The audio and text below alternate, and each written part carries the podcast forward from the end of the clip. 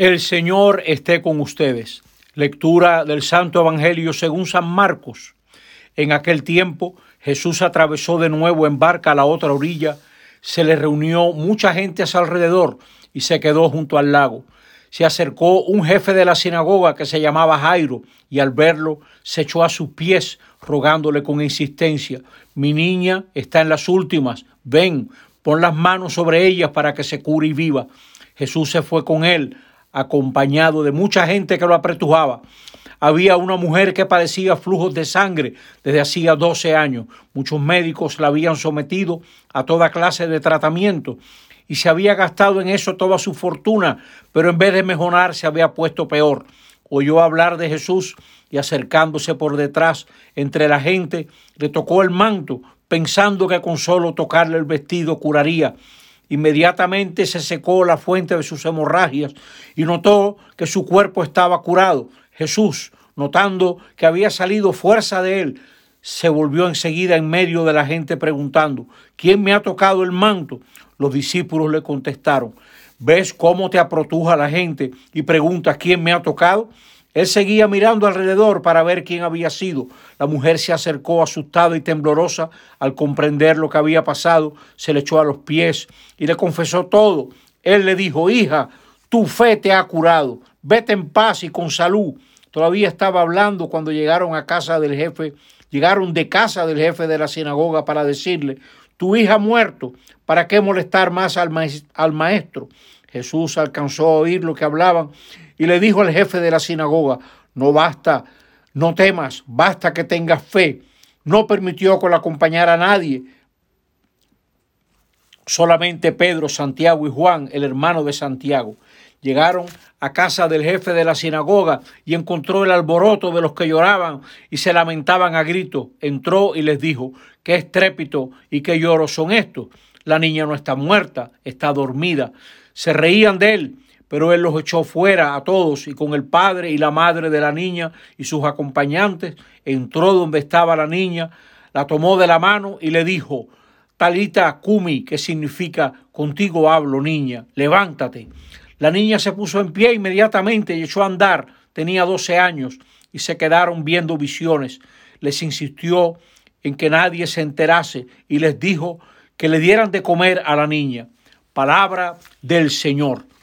Estamos en este domingo decimotercero del ciclo B y vemos hoy, hoy que Jesús representa al Dios que da la vida. Jesús representa a aquel que viene de la parte del Padre que da vida.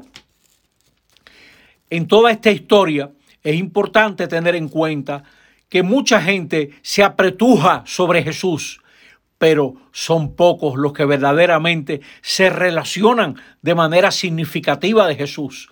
Muchos católicos, muchas católicas han vivido una vida de apretujones con Jesús, pero puede ser que jamás hayan tocado a Jesús, que jamás hayan dejado que su palabra les toque el corazón, que de verdad tengan una relación personal con Jesucristo.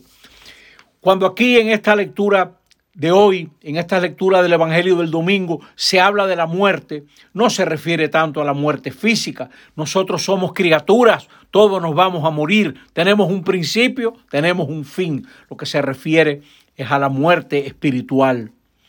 La muerte espiritual viene cuando negamos que estamos hechos para Dios, cuando nos creemos diosesitos como Adán y Eva. La muerte espiritual viene cuando negamos nuestra identidad más honda.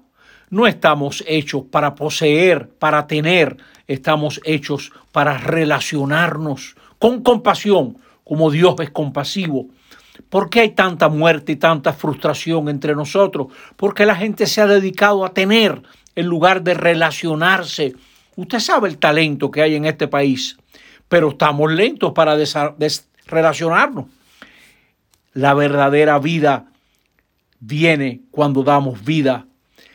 Vivimos cuando hacemos el bien. Así lo recuerda Pablo en la segunda lectura de hoy.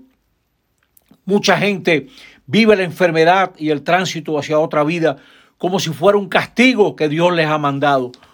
El Señor no tiene que andar mandando ni la muerte, que nos va a llegar a todos porque somos criaturas, ni la enfermedad, que también es una, realidad de la vida. Somos seres frágiles, estamos expuestos a, a, bacterias, estamos expuestos a malos gobiernos, a corrupción, a camiones que no se apartan de la izquierda en las carreteras. Estamos expuestos a gente que te roba.